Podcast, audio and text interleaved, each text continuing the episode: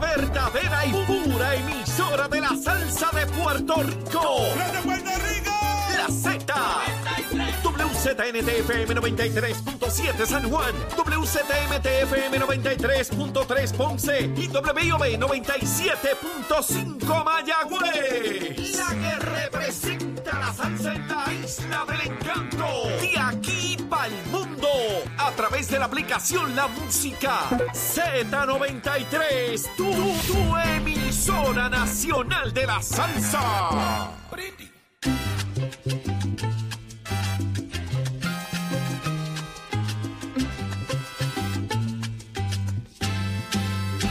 Continuamos en Nación Z por Z93. Saudi Rivera es quien te habla junto a Jorge Suárez, Eddie López. Señores, arranca una nueva hora. Escuche bien, a través de Z93. 93.7 en San Juan, 93.3 en Ponce, 97.5 en Mayagüez. Y eso significa que todo Puerto Rico está cubierto del mejor análisis en el país. Jorge, Eddie, buenos días. Buenos días, Saudi. Buenos días, Eddie. Buenos días, Carla Cristina, Tato Hernández, Hachero y todo el equipo de Nación Z. Buenos días, Puerto Rico. 7 y 5 de la mañana comienza una nueva hora en Nación Z, donde está el mejor análisis de la radio en Puerto Rico. Usted, mire, está al día de lo que pasa en y fuera del país. Aquí, donde todo comienza. De hecho, me dijeron que ya los periódicos están escribiendo porque ya analizamos. Buenos días, Eddie. ¿Cómo? Buenos días, Jorge. Buenos días, Sato. Y buenos días a todas las personas que nos sintonizan en este martes primero de noviembre del año 2022. Una nueva hora, mucha más información, mucha entrevista y sobre todo el lo que ustedes nos tengan que decir y compartir con nosotros, que siempre estamos más que pendientes. 6220937, el Facebook Live y el app La Música. Levántate que el despertador te está velando y te agarra el tapón. Así mismo es. ¿Y qué está pasando en Puerto Rico y el mundo? Lo sabe Carla Cristina. Adelante, Carla.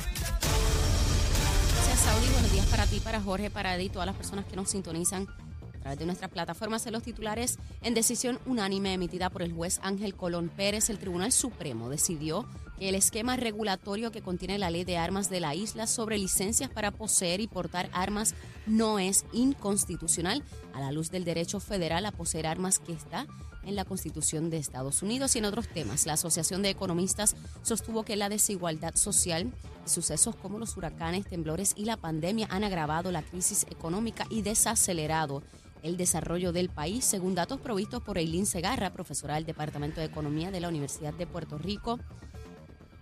La isla se encuentra entre los países más desiguales a nivel mundial, con niveles de desigualdad cercanos a los años 70 y 80 del siglo pasado.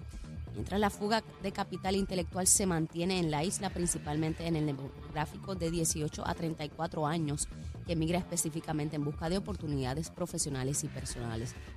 Por otro lado, la secretaria del Departamento de Energía de Estados Unidos, Jennifer Granholm, regresará a la isla hoy en su segundo viaje desde que fue encomendada supervisar los trabajos de modernización de la red eléctrica del país.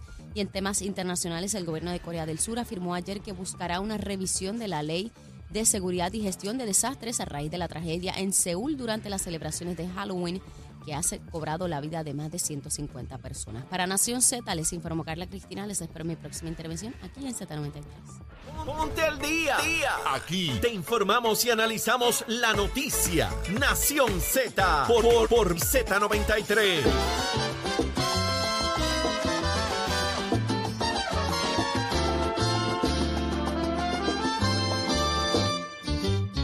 De- vamos de inmediato a lo que está pasando, señores. El área sur está representada específicamente, ¿verdad? Por eh, Ángel Forquet, eh, específicamente Ponce y otras áreas. Vamos a ver que él mismo nos cuente. Ya está con nosotros. Muy buenos días, representante. Buen día, representante. Buenos días. Buenos días, buenos días a todos. Buenos días y gracias por la oportunidad de dirigirnos aquí a su público. Miles están esperando todavía por ese programa del R3 de vivienda. ¿Qué está pasando ahí dentro? Mira, nosotros desde que llegamos a esta posición fue uno de los programas que nosotros eh, veníamos a, a investigar y a poner la lupa sobre las finanzas, especialmente que, que se ha invertido en, en que son cientos de miles de dólares, eh, cientos de mil- y millones de dólares. Eh, nosotros eh, nos dimos a la tarea de cuando llegamos hacer unas vistas y establecer como una database. Y hicimos unas intervenciones periódicas y le dimos una oportunidad porque nos habían dicho que el programa tenía unos defectos, hubo unos cambios significativos en las guías y en, los, y en, la manera en que operaba a principio del de, cuatrenio y dimos una oportunidad de ver cómo esos cambios con una nueva administración, tanto local como federal, que es un factor importante, pues cómo iban, pero cuando vimos los números no eran satisfactorios y puedo compartir, ¿verdad? Que aquí estamos hablando de un universo original de 27 mil casos. Ese número fue se fue reduciendo a 21 mil, después 18 mil, 17 mil. Ahora Vivienda habla de 13 mil casos activos que no, que no son los que son resueltos. Simplemente ese número de 27 bajó a 13 mil sin resolver o, le llaman casos inactivos, casos, eh, casos que fueron denegados por distintos criterios. Y de esos 13 mil, solamente provisto por vivienda en una vista pública que celebramos en la comisión. ¿Qué pasó ahí? ¿Qué pasó ahí en esa vista? Eso fue el pues pasado miércoles. Usted citó ahí a la comisión que preside. E, e, eso, yo, yo, yo como presidente de la Comisión de Vivienda citamos una vista pública y nos dieron datos como de 13 mil casos, solamente 6 mil habían sido atendidos, de esos 6 mil, alrededor de 4 mil habían sido eh, algún tipo de reparación o reconstrucción. Y el dato más impactante para nosotros son las reubicaciones que dieron datos, vivienda proveyó un dato como de 1.900 casos que otra, otro recurso proveyó un, proveyó un número mayor de 2.300 vales emitidos, solamente 178 habían sido satisfactoriamente eh, ejecutados. Pues eso son, esa es la pregunta clave. Cuando empezamos a, indagar por las distintas razones, eh, parecía una lista de excusas, que si el mercado, falta de inventario, eh, pero cuando empezamos nosotros, porque yo, yo le jugué una maldad vivienda, yo traje casos a la vista y primero tuvimos las personas dando su testimonio, yo traje personas de carne y hueso a, la comisión para que dieran su testimonio. Y cuando empezamos a escuchar distintas cosas, como por ejemplo, había una persona con un vale por más de dos años buscando una casa, buscando una casa, y cada vez que encontraba una casa, vivienda tardaba entre seis, siete, ocho, nueve meses en desembolsar dinero y los vendedores se cansaban. Ahí vamos, ahí vamos, representante, ahí vamos, ahí vamos, ahí vamos. Aquí el problema es el siguiente. es que yo llevo con esta machaca ya por meses aquí, representante. Mire lo que pasa. Y no tanto los vendedores. Los intereses cambian y descalifican la persona cuando va a utilizar precisamente un financiamiento para comprar la propiedad. Entonces, vamos a darle a, a los bancos. Pásenle a los bancos la precualificación inicial y bajen por lo menos mes y medio de trabajo. Lo que pasa, representante, y si que me caen en el pecho, saquen a la compañía que está por el medio de amiguitos del alma haciendo precualificación y llevándose un tongo echado para que usted vea que esto se agiliza. Ese es el majayo problema, que hay alguien por el medio ahí abriste una puerta que nosotros comenzamos a indagar. Eh, la, la, presencia de estas compañías privadas, que fue el objeto de mi investigación en la pasada vista. Los cité a varios de ellos y tenemos eh, seguimiento con las demás compañías ¿Cuál es el rol de estas compañías? ¿Por qué hay tanta duplicidad? ¿Por qué hay tanto nivel burocrático? ¿Y por qué por cientos altos de estos fondos se están quedando a ese nivel administrativo pagándole a esas compañías y no está llegando el servicio a la gente? Más que servicio, agilizarlo. Mire, si yo cojo una persona que cualifica por una casita de 120 mil dólares, 110 mil dólares, está finito ahí la precualificación a un 4% de interés y de repente termina tres meses más tarde al 8%, cuatro meses más tarde al 8%, cuando la persona está lista para comprar, tiene su chavito guardado, está ahí, se descalifica automáticamente porque el banco tiene que volver a empezar el proceso de, cualificación. Y descalifican no por la persona ni por la voluntad del vendedor, no. por la lentitud de la Exactamente. Y eso, y eso de los factores que hemos determinado, eso es uno de los principales. Tengo que también mencionar que otro factor importante ha sido la falta de inventario. Vivienda y, en su en su diseño, en el diseño del programa, y esto yo lo dije al secretario en múltiples ocasiones y en la vista lo hablamos, en el diseño de los programas, ese y todos los programas de CBGDR María, no se atacó la, la disponibilidad de inventario adecuadamente. Y siempre hablamos de que en Puerto Rico había una situación, una crisis de falta de inventario de vivienda. Tenemos varios factores, especialmente se agudiza en el sur, donde los terremotos causaron otra situación con, con, el inventario. Y tenemos el tema de los estorbos públicos, que puede haber una oportunidad de nosotros atacar agresivamente a través de los municipios esos temas y crear mayor inventario, porque está disponible, pero están eh, fuera del mercado porque no, no le pertenecen al gobierno, no le pertenecen a, a, ¿verdad? Son a muchas veces entes privados, pero hay temas de, que inciden sobre falta de inventario y estos programas no concibieron esa, esa poca disponibilidad de, inventario y dejan a ciudadanos a su, suerte, dándole unos vales y, y, vayan ustedes y, encuentren una casa. No hay, no hay un registro de inventario, no hay información. En ese procesamiento de esos vales particularmente, me parece que la estadística es ridícula, ¿verdad? Y la cantidad de que se han otorgado y se han procesado, más allá de lo que hablaba Jorge, que es un problema muy significativo, pero estas personas están viviendo en una situación de emergencia. Eh, tengo entendido que usted tuvo que intervenir con varios casos para que las trasladaran eh, uno hasta Villalba eh, de Ponce, pero la realidad es que estas personas están viviendo en el peligro porque son áreas que han sido impactadas por los desastres recientes. Eso es correcto. La estadística de Ponce particular, ¿verdad? Como digo, yo presido esta comisión, pero no dejo de ser legislador de la ciudad de Ponce.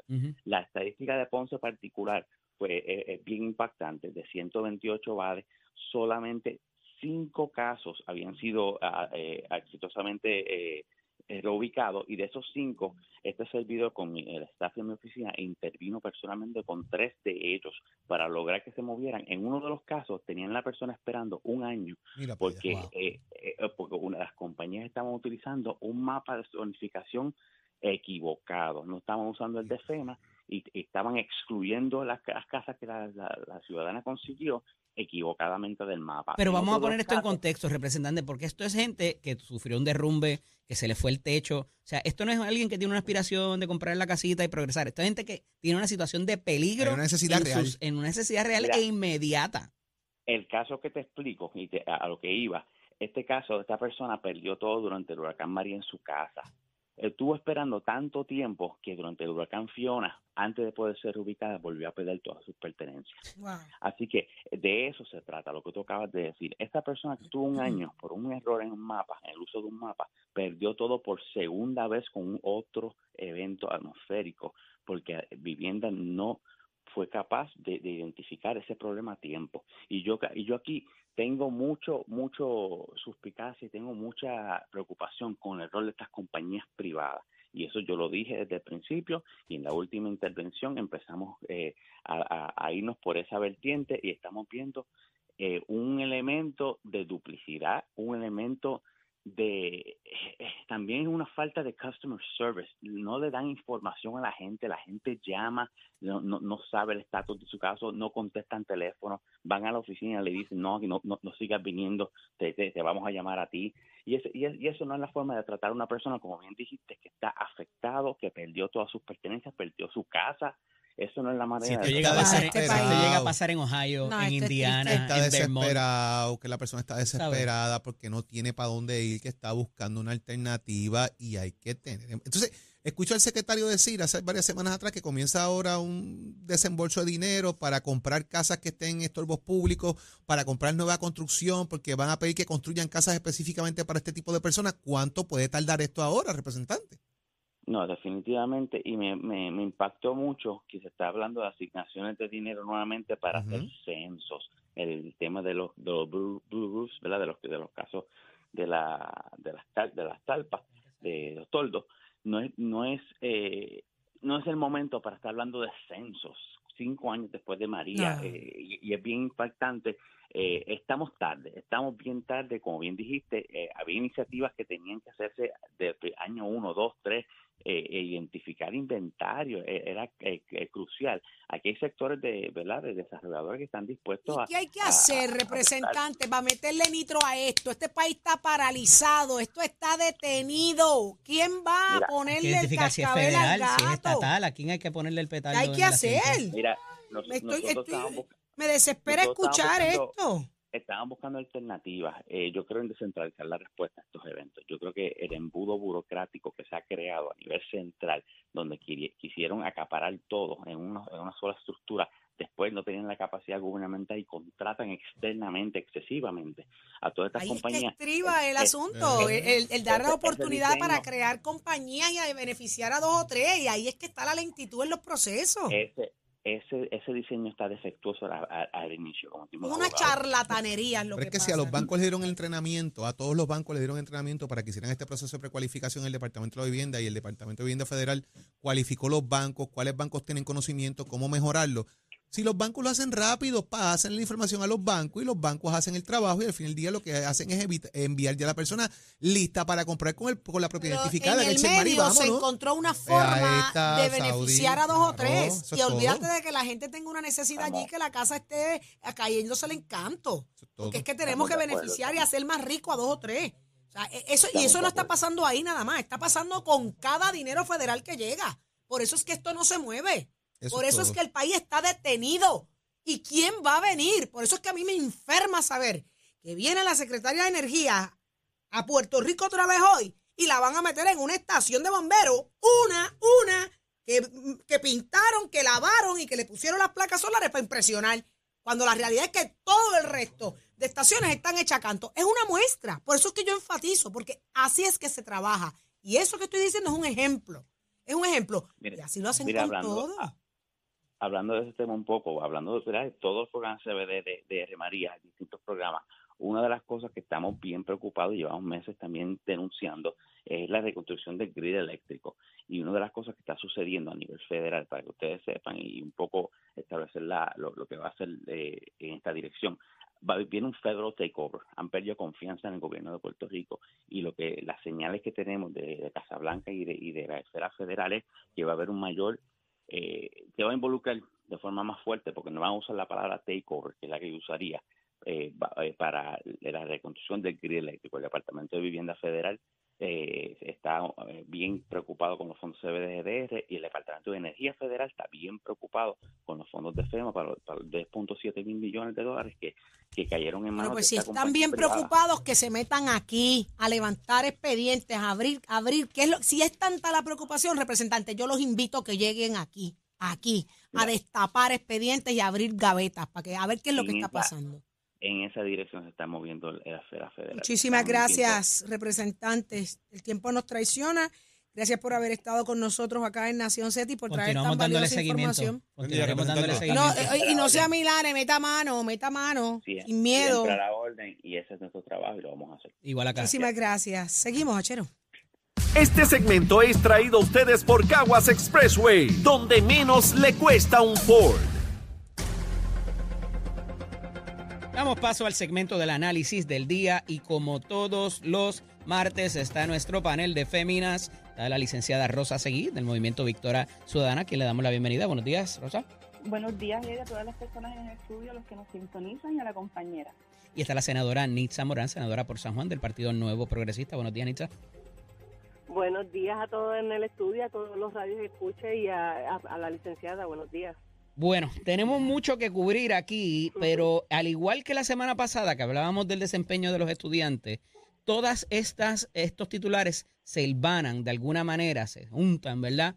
Porque me parece que es quizás la consecuencia de lo que hablábamos de la educación la pasada semana. Y es los asuntos de los feminicidios y los casos de violencia de género que se están dando particularmente en la policía y hemos tenido titular tras titular de si esto es un mal dentro de la uniformada, si se está amapuchando la situación inclusivamente, inclusive eh, para propósitos de que no se conozca y qué pudiera tener esto eh, de alguna manera como solución o de atajar este problema eh, de la violencia de género en las personas que se supone que nos estén protegiendo. Senadora, ¿por dónde vamos ahí? Pues mira, Eddie, lamentable por demás, pero vemos que este este acto de violencia de género no tiene que ver con uniformes, ¿verdad? Yo creo que esto es una situación social que estamos viviendo el pueblo de Puerto Rico, este y que lamentablemente pues ha trastocado, ¿verdad? Esto no porque sean policías no quiere decir que no cometan este tipo de violencia. Lo que sí es que eh, estuvo hablando, ¿verdad? El, el comisionado eh, López sobre cómo se procesa este tipo de policías cuando son, este, cuando se les radica una querella de violencia de género, aparte de lo que él ya había expresado, eh, se le olvidó decir que estos policías también, aparte de que son desarmados, ellos tienen que ir a una evaluación psicológica dentro ¿verdad? de la estructuración de la policía y el reglamento, así que por ley tendría que cumplir para poder este, volver a armar a esta, a esta gente una vez concluya la investigación. Lo que sí es que, pues, volvemos, esto es una situación silente, que solamente las víctimas son las personas que pueden romper este ciclo, porque ninguna persona, ninguna persona que sea víctima o que sea la persona ejerciendo esta violencia va a ir a las autoridades a denunciarlo. Así que mi llamado siempre ha sido que todas las personas rompan ese ciclo, que busquen ayuda, se han hecho ¿verdad? muchos ejercicios, muchos esfuerzos interagenciales a nivel de gobierno, a nivel de agencias de organizaciones sin fines de lucro para dejar el problema. El hecho es que estas personas sí están atendiendo violencia todos los días. Yo creo que debe haber una situación particular sobre este asunto, debe haber ayuda psicológica para manejar, ¿verdad? Todo lo que ellos enfrentan a diario. Eso sí, yo creo que podríamos incorporarlo como una ayuda adicional para estos agentes que Licenciada, día, pues están protegiendo sí. propiedad. Quizás es más visible porque son policías, las consecuencias son más graves, pero vemos que 85 empleadores públicos, patronos públicos, no cumplen con el protocolo de violencia de género en el empleo. Esto estuvo en la palestra pública hace un tiempo, un corto tiempo, por el asunto del Partido Independentista puertorriqueño. Vieron la multa que se le dio al Partido Independentista y con todo y eso no se mueven a llevar a cabo lo que es ley para prevenir este mal que lo estamos viendo de alguna manera en las consecuencias de las muertes, pero la violencia como tal, es que es súper importante prevenirla y cambiar ese mindset de alguna manera. Eh, ¿Es quizás esto una consecuencia directa entre una cosa y la otra? Sí, yo, yo creo que sí, que hay una, una relación entre la falta de educación, entre la falta de implementar los protocolos, ¿verdad? Pero creo que esa educación no se limita al Departamento de Educación. Yo creo que es bien importante este señalamiento que hacen dentro de patronos y agencias, ¿verdad? Es un mal social. Eh, yo creo que eh, hemos, hemos visto y hemos escuchado a secretarios de Educación, en la Oficina Procuradora de las Mujeres, el mismo Departamento de Seguridad Pública de Puerto Rico, con un desconocimiento de lo que es el género para poder hablar de la violencia de género, ¿verdad? El género no es el sexo, el género es esa construcción, esos roles que se quieren imponer tradicionalmente a un sexo o al otro, ¿verdad? Así que no se limita a las mujeres, sino que también la comunidad LGBT va a ver va a verse afectada por ese discrimen, ¿verdad? Querer decir que la mujer debe hablar de una forma, vestir de una forma, actuar de una forma, estudiar ciertas ciertas profesiones, dónde debe estar, dónde no debe estar, cómo deben ser sus amigas, si debe alzar la voz, de eso es de lo que estamos hablando, ¿verdad? Así que ninguna persona por nacer con un sexo u otro o intersex eh, va a sufrir este discrimen. Son construcciones sociales y hasta que no entendamos, ¿verdad? Y no podamos educar y no podamos entender que lo que se quiere aliviar es eso, es esas construcciones, no como nacemos, no como somos, sino las imposiciones y no tener las estructuras suficientes para poder quejarnos y poder entenderlo, pues vamos a continuar con este problema. Pero en cuanto a la policía en específico, yo creo que lo primero es que quien dirige el, el departamento y quien dirige el negociado tienen que aceptar el problema. va, va creciendo cada año, igual que crecen las querellas de violencia eh, en Puerto Rico. Eh, así que ese problema particular hay que atenderlo de una forma distinta. Yo estoy de acuerdo con lo que dice la senadora en que esto es un cuerpo militarizado, esto es un cuerpo violento y tenemos, ¿verdad? Está en un proceso de reforma desde el 2011, 2012 que el Departamento de Justicia Federal intervino.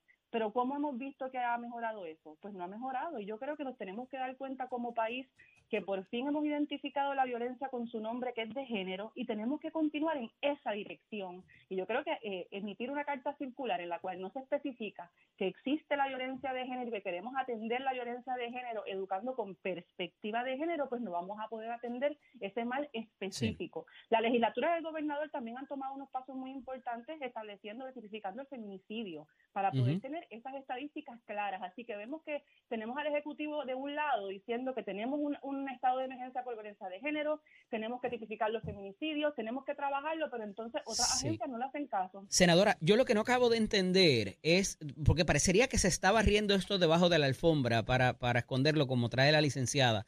Pero cada vez que hablamos de género, cada vez que tratamos de hablar de equidad, cada vez que tratamos de hablar de respeto, se trae el maldito asunto de que si esto es una agenda de los LBTT, que si es un asunto para sexualizar los niños. O sea, no podemos diferenciar una cosa de la otra. De verdad, no tenemos esa capacidad para poder hablar de equidad y de respeto entre las personas, más allá de que sea hombre y mujer, sin tener que entrar a hablar de la sexualidad.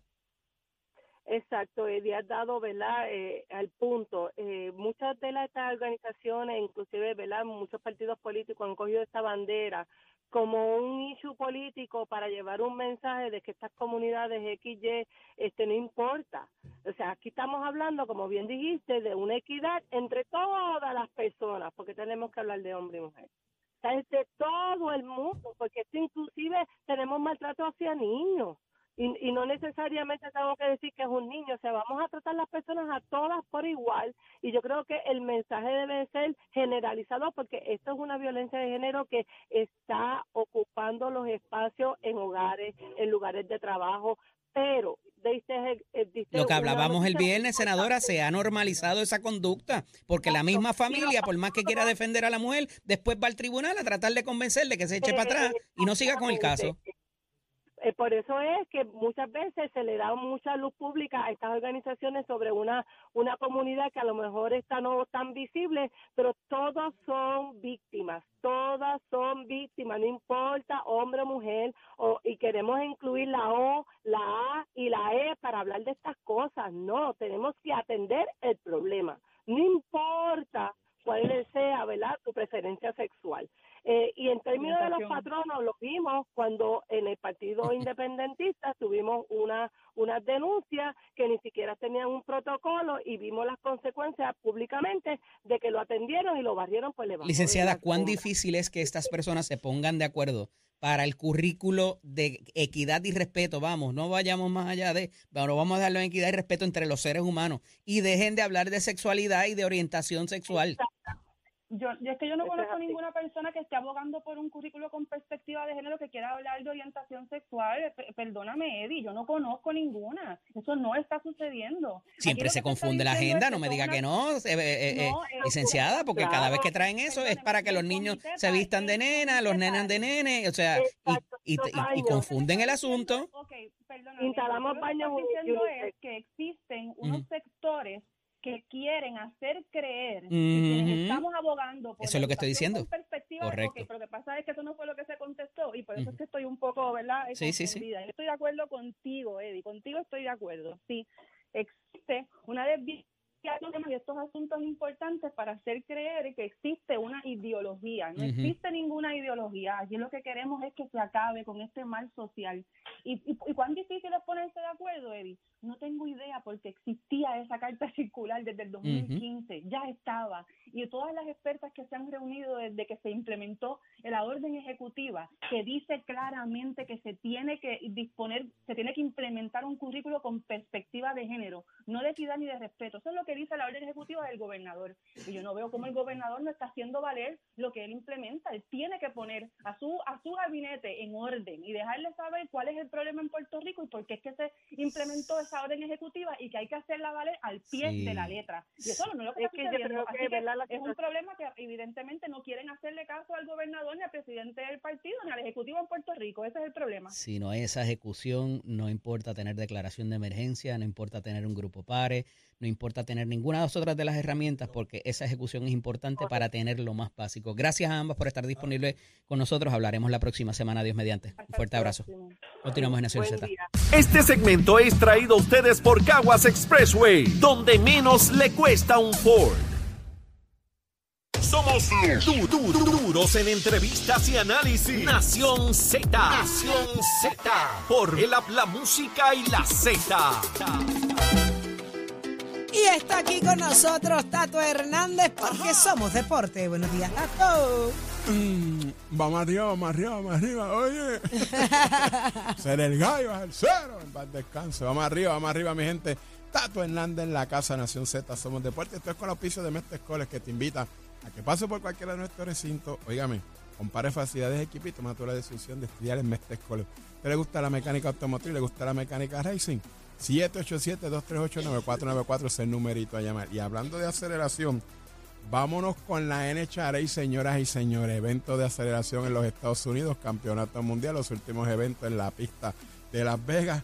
Por las damitas sacando la cara en la categoría Prosto, Erika Ender se la dejó caer y de qué manera. En la categoría de los Top Fuel, oígame, la hija de John Ford, Brittany Ford, ganó también la carrera y el campeonato. En motora, Héctor Arana Jr., que su papá es puertorriqueño, que nació en Arecibo, Héctor Arana padre, su hijo está corriendo muy bien. Y en los Fonicar, Matt Hagan, papá, que fue a la final con otros de los de John Ford, pero Matt Hagan salió por la puerta ancha. Mientras tanto, a nivel de los que le gusta la Fórmula 1, este fin de semana fue allá en México. Óigame, primera posición, Mark Verstappen de Red Bull, segundo Lewis Hamilton de Mercedes y tercero el mexicano, el de la casa, Checo Pérez. 72 mil personas más habían en unos bleachers. En el otro habían 60, en el otro casi 100. Aquello estaba lleno que no cabía un alma apoyando al de la casa, el mexicano Checo Pérez, que tiene una tercera posición, pero por ese lugar llegó, cogió más puntos, ahora se encuentra sólido a nivel del año en la segunda posición. Usted se entera aquí en Nación Z. Somos Deportes con la piso de Mestre Escuela. Que tengan buen día. Achero y vieron my friend. En Cabrera Jeep, más inventario y descuento siempre. ¿Lo quieres? Lo tenemos. Cabrera Auto.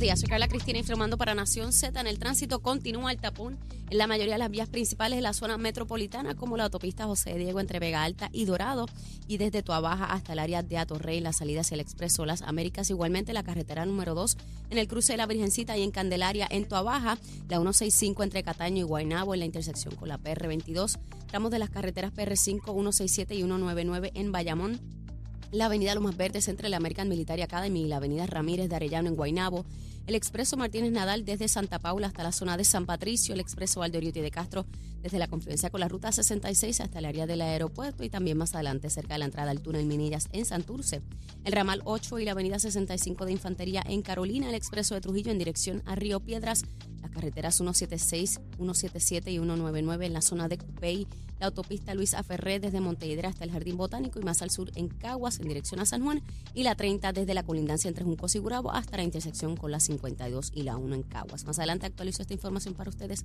Ahora pasamos con el informe del tiempo. Este informe del tiempo es traído por Winmar Home, energía de la buena. El Servicio Nacional de Meteorología nos informa que las condiciones del tiempo estarán calmadas en horas de esta mañana con algunos aguaceros moviéndose tierra dentro de las aguas aledañas. Sin embargo, aguaceros y tronadas se desarrollarán durante la tarde debido a los efectos locales y la brisa marina. Y esta actividad puede resultar en acumulaciones de agua en carreteras y en lugares con poco drenaje. Además, inundaciones urbanas serán posibles en el área metropolitana de San Juan debido al posible desarrollo de lluvias a partir de la zona del Yunque. Los suelos están saturados y los ríos están en sus niveles cerca o por encima de lo normal, por lo que donde se desarrollen los aguaceros más fuertes, el riesgo de inundaciones, de deslizamientos de terreno y aumentos súbitos por golpes de agua son de moderados a altos. Las temperaturas máximas estarán hoy en los altos 80 grados en las costas y en los altos 70 en las montañas más elevadas y se espera que los vientos se muevan del este a velocidad de entre 10 y 15 millas por hora. Más adelante les hablo sobre las condiciones marítimas para Nación Z. Les informó Carla Cristina. Les espero mi próxima intervención aquí en Z93. Próximo, no te despegues de Nación Z. Próximo. Lo próximo es el licenciado Leo Aldrich y mucho más en Nación Z por Z93. somos, somos.